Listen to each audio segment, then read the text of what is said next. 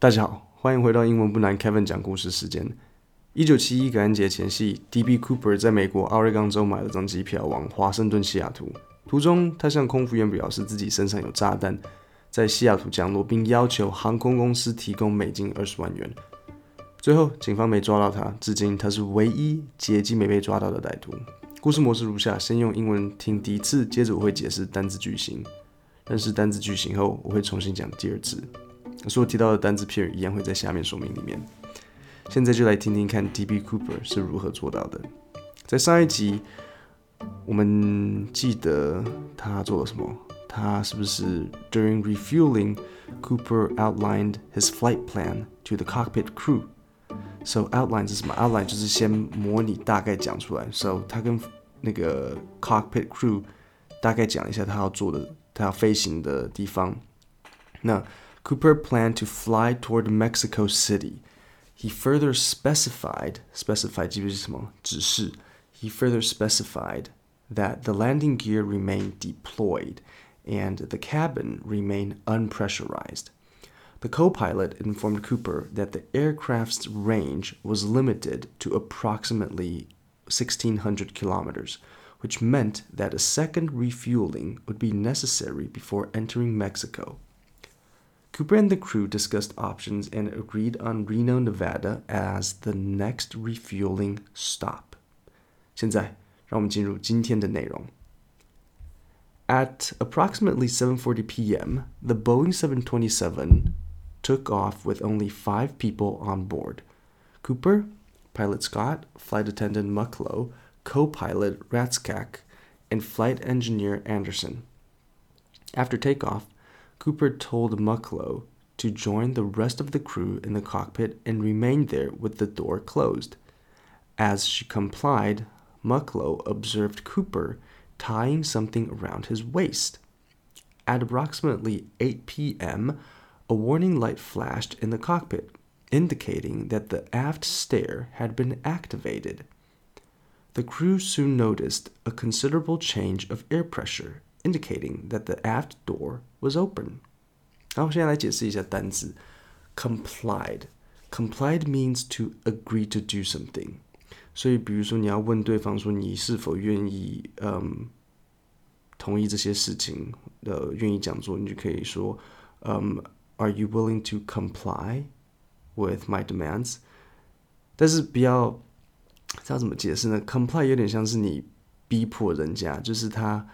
没有其他选择，只好接受，所以不要乱用。那在这边为什么会用 complied？是因为哦，人家有炸弹啊，所以 flight attendant McLeod 就只能配合。comply 比较像配合，对。然后下一个单词 indicating，indicating 是有点像表示、指示，但不要跟 specified 搞混。呃，这边是在讲像一个指示灯号的那个指示。所以它里面讲说，a warning light flashed in the cockpit indicating that，所以在机舱里面有一个灯号在闪烁，代表着呃什么什么什么这样子。那在这个情况，它是 indicating that the aft stair had been activated。aft 你们记得什么是什么吗？就是机舱后端，所以机舱后端的楼梯启动了。OK，然后再来 considerable，considerable 就是 a lot。the crew soon noticed a considerable change of air pressure. So, a big change. So, air pressure 改变了。好，再次。At approximately 7:40 p.m., the Boeing 727 took off with only five people on board: Cooper, pilot Scott, flight attendant Mucklow, and co-pilot. After takeoff, Cooper told Mucklow to join the rest of the crew in the cockpit and remain there with the door closed. As she complied, Mucklow observed Cooper try- tying something around his waist. At approximately 8 p.m., a warning light flashed in the cockpit, indicating that the aft stair had been activated. The crew soon noticed a considerable uh, change of air pressure, indicating that the aft door was open. At approximately 8:13 p.m., the aircraft's tail section sustained a sudden upward movement, significant enough to require trimming to bring the plane back to level flight. At approximately 10:15 p.m., the aircraft's aft stair was still deployed when pilot Scott landed the 727 at Reno Airport. FBI agents, state troopers, sheriff's deputies, and Reno police surrounded the jet. A short search quickly confirmed Cooper's absence. 所以 Cooper 已经不在了。好，我们来听一下单词。Trimming trimming 的意思就是微调或是稍微修改的意思。那你剪头发就可以跟理发师说，嗯、um,，I want just a little trim，就是你要修一点点，不用帮我剪太多。再来 level， 除了等级之外，level 也是水平，所以他在这边说 level flight 就是水平飞行。那因为 DB Cooper 把人家飞机后门打开跳出去了嘛，所以当然就害飞机这样忽然之间这样晃了一下。所以机长又把它重新调了回来，所以他才说 require trimming to bring the plane back to level flight。再来 deployed，deploy 就是释放。那 deploy 我这边真的很难解释，但是有点像是开启，嗯，保持打开的状态。The aircraft's aft stair was still deployed。飞机后面的这个楼梯。还是放开的状态。再来，absence，absence 就是一个名词，意思是不在。So 举例来讲，缺席应该这样讲。So，嗯，我可以问你说，What is the reason for your absence yesterday？你昨天为什么没来？那虽然 absence 也可以当缺席，但是它在这边是不在。比如说，最后他讲说，A short search quickly confirmed Cooper's absence. So Cooper wasn't on the airplane anymore. Okay, now let's listen again. At approximately 8:13 p.m., the aircraft's tail section sustained a sudden upward movement, significant enough to require trimming to bring the plane back to level flight.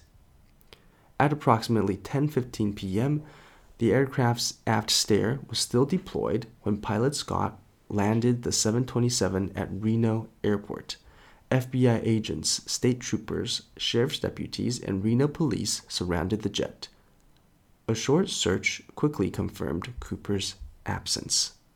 讲到这边，故事 其实大致上就结束了。你们大概也知道发生什么事情嘛？他就带着他的这个呃钱，然后不是拿了两个降落伞，然后给人家机舱门打开就跳了出去嘛。